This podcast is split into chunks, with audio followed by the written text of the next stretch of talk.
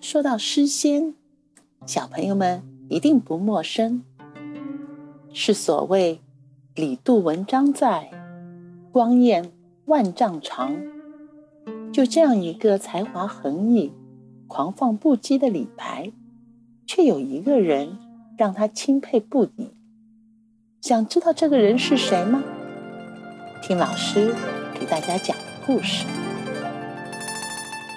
话说。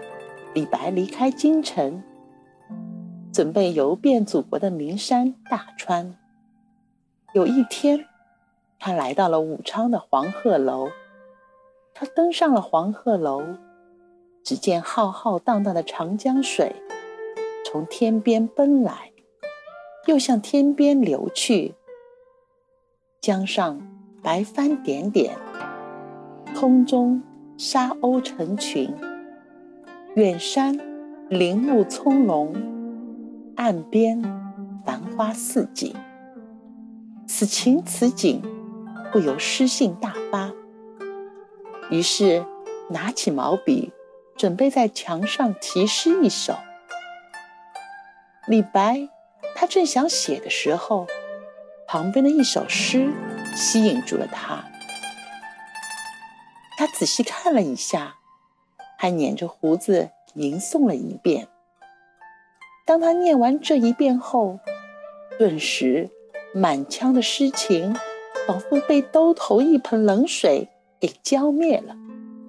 扔下笔，大喊一声：“眼前有景道不得，崔颢题诗在上头。”郁郁的转身走了。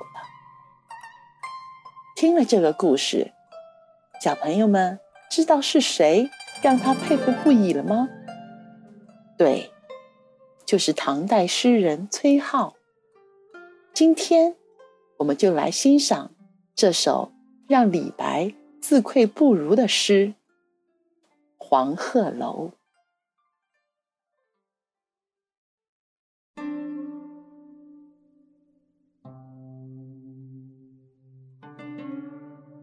黄鹤楼，崔颢。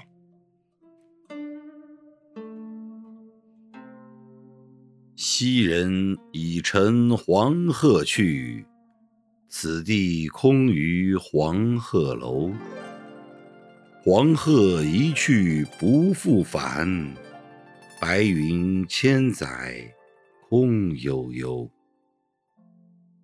晴川历历汉阳树，芳草萋萋鹦鹉洲。日暮乡关何处是？烟波江上使人愁。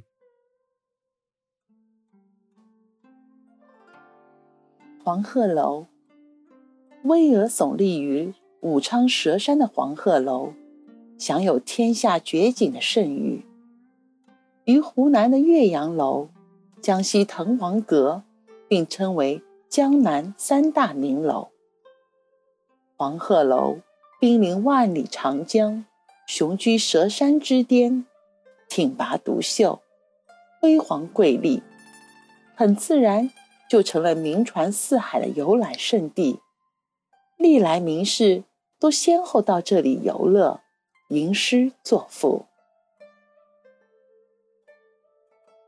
诗歌的前两句中出现两个“空”字。昔日的黄鹤和仙人都已飞升而去，这里只余下了空荡的黄鹤楼、白云悠悠和动人的传说。其实，千百年来飞逝的。何止是仙人和黄鹤呢？朝代更迭，王侯将相，功名利禄，恩怨是非，又何尝不是一去不复返呢？小朋友们在朗读这两句时，要感受出那种空茫的感觉。诗歌的后两句，写自己登上了。这天下绝景的黄鹤楼，极目远望，看到了这树、这川、还有这芳草。如今美景，诗人站在楼上，不觉吃了醉了。悄悄的，夕阳已斜，暮色渐合。此时的诗人又看到了烟波江上，想到了乡关。所谓乡关，就是故乡家乡。蚱蜢舟，栽不动，许多愁。愁是沉重的。白发三千丈，缘愁似个长。愁又是悠长的。自在飞花，轻似梦；无边丝雨，细如愁。愁又是绵密的。请小朋友们在朗读第三、第四句时。要感受出诗人那深深的愁绪。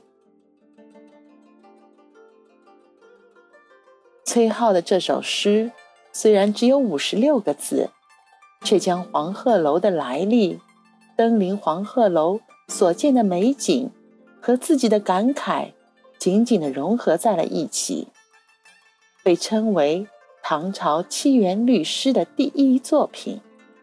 让我们再次欣赏。海峰老师为大家朗读的《黄鹤楼》。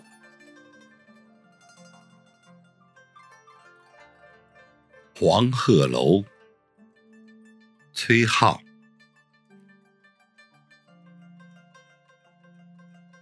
昔人已乘黄鹤去，此地空余黄鹤楼。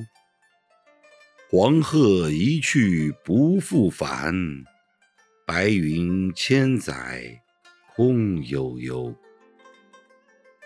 晴川历历汉阳树，芳草萋萋鹦鹉洲。日暮乡关何处是？烟波江上使人愁。